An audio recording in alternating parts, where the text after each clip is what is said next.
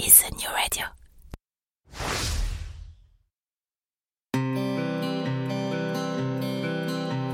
Cela fait partie des choses qu'on n'explique pas. Bien que n'y ayant le plus souvent jamais mis le moindre pied, le Québec nous attire. Et peut-être que c'est votre cas. Peut-être même que, comme des milliers de Français chaque année, vous envisagez sérieusement d'aller y poser vos valises pour quelques mois, pour quelques années, pour toujours qui sait. Mais si en avoir envie est la condition première pour réussir votre expatriation, c'est aussi, et de loin, la plus facile. Quelles études, quel travail, quelle région, quelles écoles, quelle durée, quid de la santé, quid de ma retraite, quels seront vos droits, mais aussi quels seront vos devoirs, et au-dessus de toutes ces questions règne LA question fil rouge de tout immigré au Québec, comment obtenir le permis de séjour dont j'ai besoin, et puis d'abord, lequel est-ce? Au fur et à mesure de votre projet, d'innombrables questions, des doutes, mais aussi des grandes joies et de belles espérances vont vous submerger. Alors, à l'image de ce que Christelle Colling et ses équipes font au quotidien au sein de l'organisme, ce podcast est justement là pour vous aider, pour vous guider, pour vous informer, parce qu'ensemble, on partage le même objectif, Objectif Québec.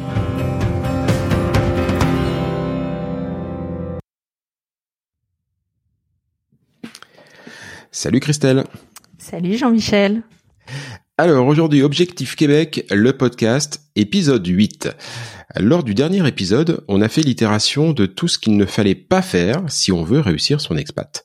Et ben maintenant, euh, maintenant qu'on a bien stressé tout le monde, je te propose de leur redonner un sourire tout québécois en leur donnant toutes les meilleurs conseils pour venir poser leur valise dans la belle province. Est-ce que le programme te va?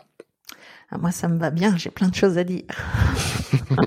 eh ben justement, euh, quels sont les, les bons réflexes, les bons conseils qu'on peut leur donner J'allais dire avant même de lancer, euh, de se lancer dans le marathon des démarches et de, et de l'administratif, pour peut-être bien appréhender le sujet? Ouais, c'est c'est bien. On va être assez large en fait parce que euh, bah, j'aime qu'on travaille en fait sur cette partie-là. Tu as raison de le dire avant de rentrer dans les détails. Il y a une chose pour moi qui est qui est vraiment essentielle c'est euh, bah, la, posture qu'on va avoir, mais justement savoir comment on va euh, aborder les choses, parce qu'après, une, fois qu'on aborde bien les choses et qu'on se positionne bien finalement et qu'on a compris certaines choses, les détails sont là, mais ça va, ça va se mettre en place. Donc moi, je vais dire un petit peu ce que, bah, ce que je dis lors des, du groupe privé, comme ça, ça va donner un petit peu un, un aperçu de l'accompagnement qu'on propose euh, durant des mois. Et en fait, le, discours que j'ai au début, il est celui-ci, euh, puis ça répondra à la question. C'est, euh, je vais vous apprendre à devenir finalement un entrepreneur de votre projet. Pourquoi je dis devenir un entrepreneur de votre projet? Parce que ça me semble déterminant de comprendre, même si on ne l'est pas à la base, entrepreneur, de comprendre ce qui se joue derrière ça, parce que quand on a un projet d'expatriation, c'est bien, euh, c'est bien un projet euh, comme un projet de monter une entreprise, sauf que là-bas, ça va être son entreprise privée avec sa famille généralement, et donc devenir un entrepreneur de ce projet-là, c'est important de le faire et de comprendre, même si on n'est pas habitué.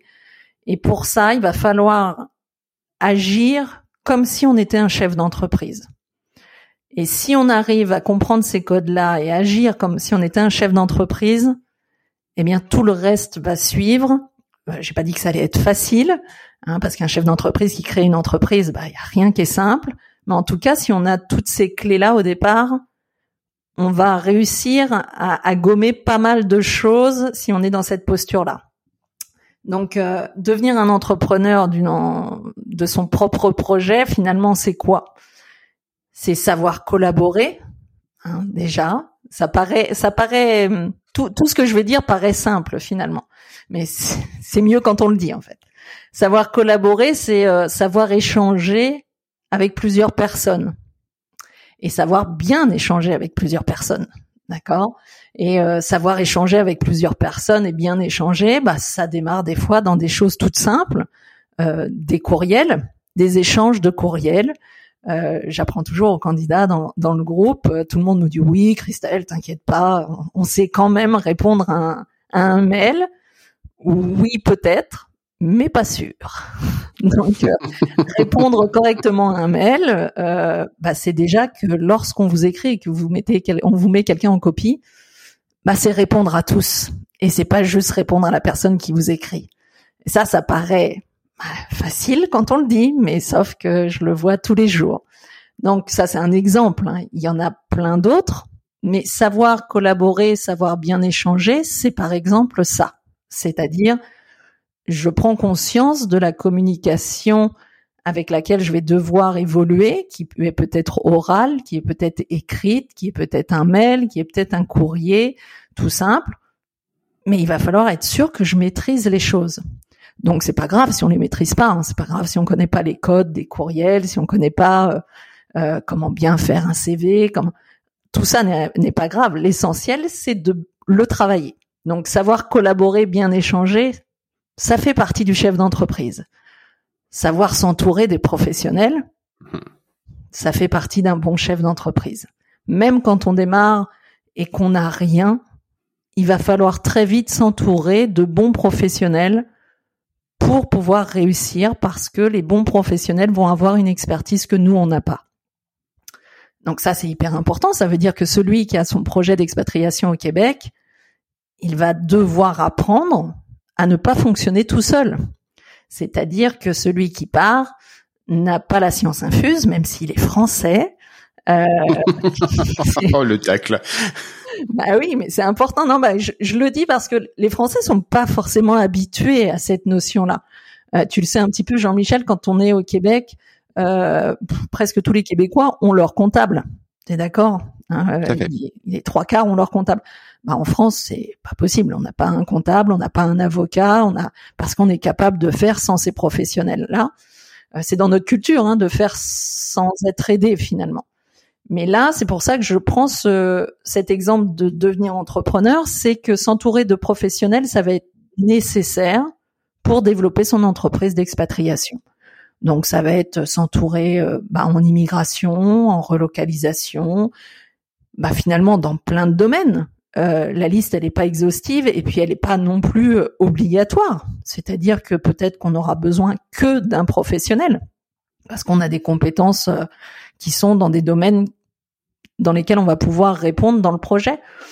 Donc en fait, c'est ça être, enfin, être capable et accepter qu'il y a des personnes autour de nous qui vont être plus compétents que nous et, pour lesquels il va falloir se rapprocher et puis euh, bah, écouter leur expertise pour réussir et créer cette entreprise de, de projet d'expatriation. Donc il y a ça, il y a aussi accepter de se former peut-être ou apprendre. C'est-à-dire que le chef d'entreprise ne sait pas tout, il s'entoure de professionnels, mais il va peut-être aussi devoir se former dans certains domaines parce qu'il n'y a pas de professionnels autour, parce qu'il euh, y a besoin d'améliorer, je ne sais pas justement, sur les échanges de courriels, sur les réseaux sociaux. Hein. Oui, a priori, on a tous des réseaux sociaux. Est-ce qu'on sait tous les utiliser? Pas sûr. Bah, c'est peut-être l'occasion de se former euh, pour être meilleur dans sa communication et dans son réseautage. Bon, accepter d'apprendre, ça aussi, ça fait partie de, de l'entrepreneur et qui a un projet accepter aussi que la vision qu'on a au départ, ben, elle peut changer, elle peut être modifiée. Ça veut dire que parfois il faut savoir renoncer aussi entre l'idée qu'on avait du départ et peut-être ce qui va se mettre en place. C'est aussi accepter que bah, tout va pas être forcément simple et que bah, parfois il va falloir peut-être mettre un faire un pas de côté, euh, laisser un petit peu ses aspirations le temps de quelques mois, et puis après pour pouvoir repartir.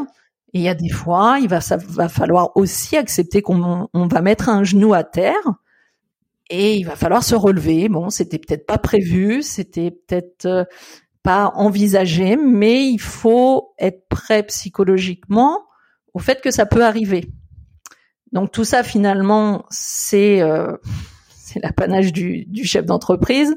Travailler très fort, dans tous les domaines. Euh, ne pas hésiter à donner, donner, donner, donner, redonner, euh, contribuer. Ça, c'est important. C'est exactement la même chose quand on est chef d'entreprise, c'est-à-dire qu'on va avoir des relations avec des personnes Et peut-être que 80% des relations qu'on a avec ces personnes-là, ça va être donné avant tout de recevoir, parce qu'on va s'apercevoir qu'une fois qu'on va donner, on va recevoir en qualité derrière. Mais faut accepter de donner. Il y en a qui n'ont pas cette envie-là, ou par peur souvent, hein, ou par euh, par méconnaissance, ont peur de donner, alors que bah, n'hésitez pas, donnez-vous euh, à tous, toutes les personnes qui vont être autour de vous, parce que vous allez faire grandir ces personnes-là et elles vont vous faire grandir. Travailler fort, c'est aussi ne pas compter son temps. Quand je parle d'engagement et que je dis que je prends, que je ne prends pas de boulet, en tout cas, euh, c'est pourquoi quand je dis qu'il faut être engagé, c'est pas un mot en l'air. Pour moi, ça veut dire qu'il va falloir travailler très fort, qu'il va pas falloir forcément compter son temps. Et finalement, c'est ça un chef d'entreprise. On compte pas forcément notre temps parce que si on ramène ça à notre temps, ben on n'a rien gagné. Hein. Mais euh, mais on a gagné notre projet.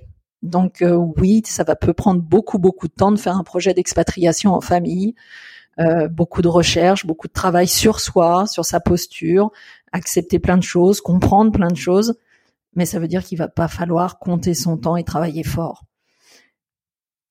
Ensuite, il faut travailler sur sa vision. Je m'aperçois qu'il y a souvent des personnes qui n'ont pas une vision assez claire. C'est-à-dire que, Christelle, on a un projet d'expatriation au Québec. Et lorsque je pose la première question, quand? Oh, C'est pas trop, 2023, 24 ou peut-être 2025. Oui, mais non. Un projet existe que lorsqu'il est daté. Donc, euh, bah, il vaut mieux dire c'est 2023 et puis après on regarde si tout est là pour que ça soit 2023 plutôt que d'être euh, complètement dans l'à peu près. Tant qu'il n'y a pas de date, il n'y a pas de projet. Donc ça aussi, c'est important sur sa vision. Être patient, parce que on n'a plus l'habitude dans notre société d'être patient. Être patient avec les autres. Être patient quand on envoie un, mail à quelqu'un.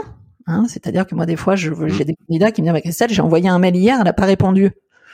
Oui, laisse-lui 48 heures.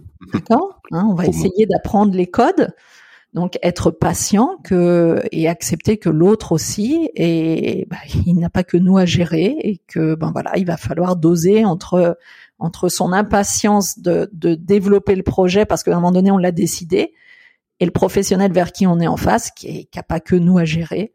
Donc tout ça c'est important de le comprendre. Euh, c'est pour ça que je dis devenir un entrepreneur de ce projet, de son projet et surtout ne pas oublier que c'est le projet qui va vous donner les moyens.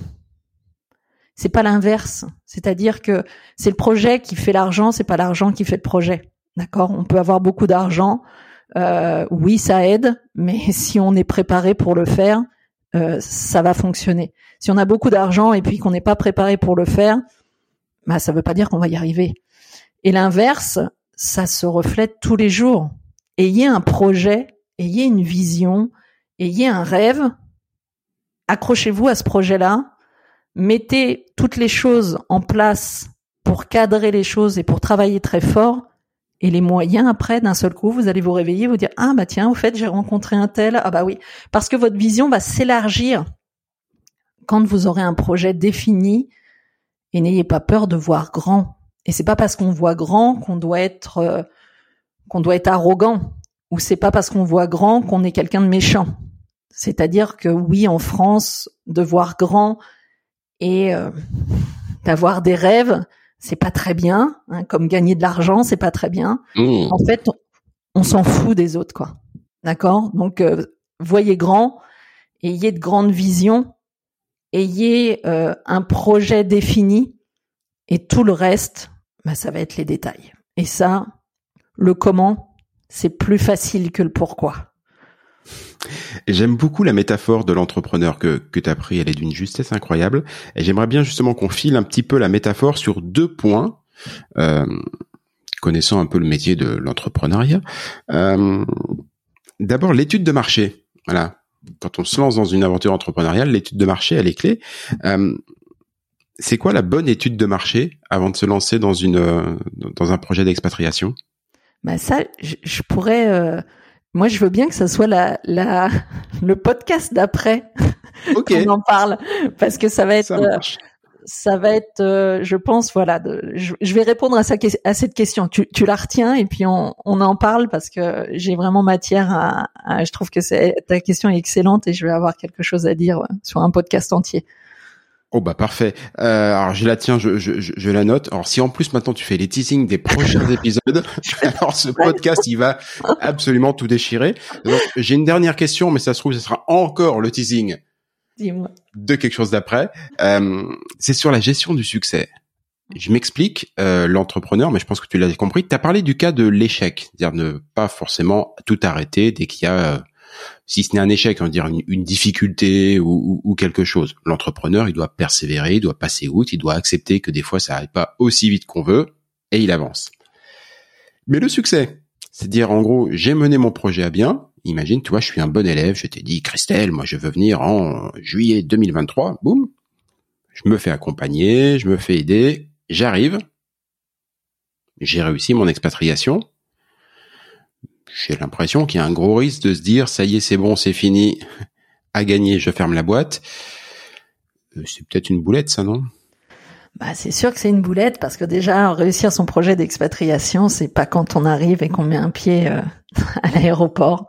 En fait, euh, je le dis souvent dans mes dans mes vidéos ou dans les podcasts, c'est-à-dire que prendre un avion pour arriver à Montréal, personne n'a besoin de moi en fait. Hein, tout le monde peut y arriver à un moment donné.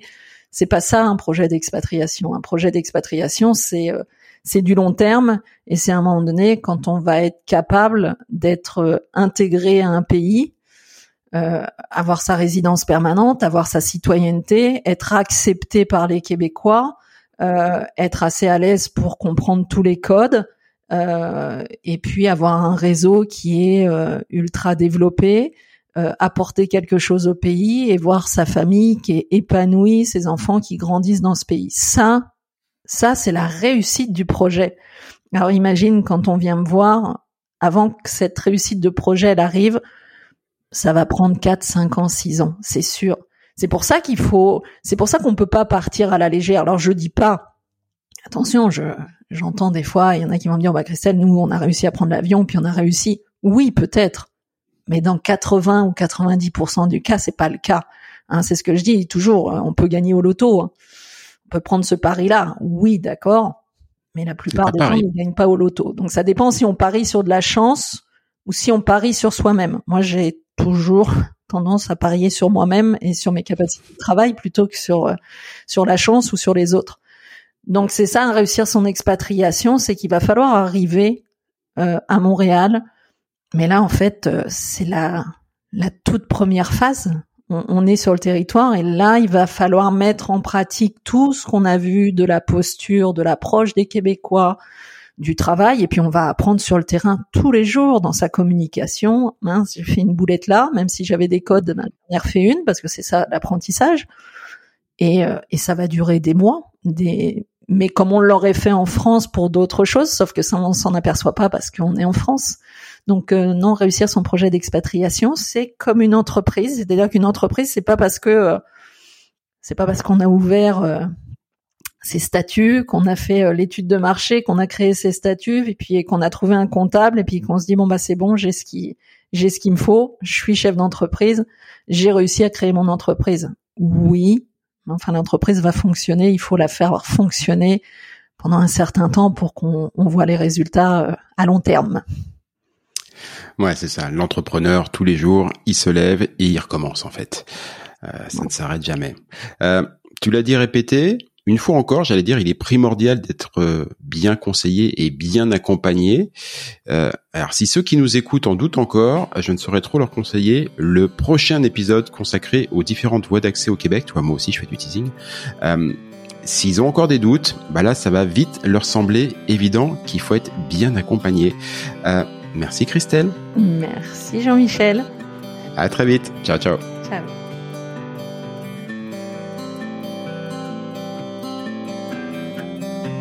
Objectif Québec, le podcast, c'est fini pour aujourd'hui. Si vous y avez appris des choses, si vous avez toujours envie d'immigrer au Québec, et si vous êtes vraiment motivé, je ne saurais trop vous conseiller de prendre contact avec Objectif Québec. Avec leurs événements, leurs documents, leurs partenaires et tous les différents programmes d'accompagnement à la carte, Christelle et ses équipes vous faciliteront grandement la vie et vous proposeront tous les outils pour réussir votre rêve de vivre au Québec.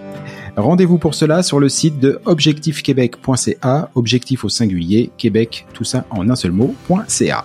Et donnez-lui une bonne note, ça fait plaisir à Apple et Google. Et puis nous, on va vous dire, bah, on n'est pas fâchés. Rendez-vous sur un prochain épisode et d'ici là, comme on dit au Québec, à tantôt!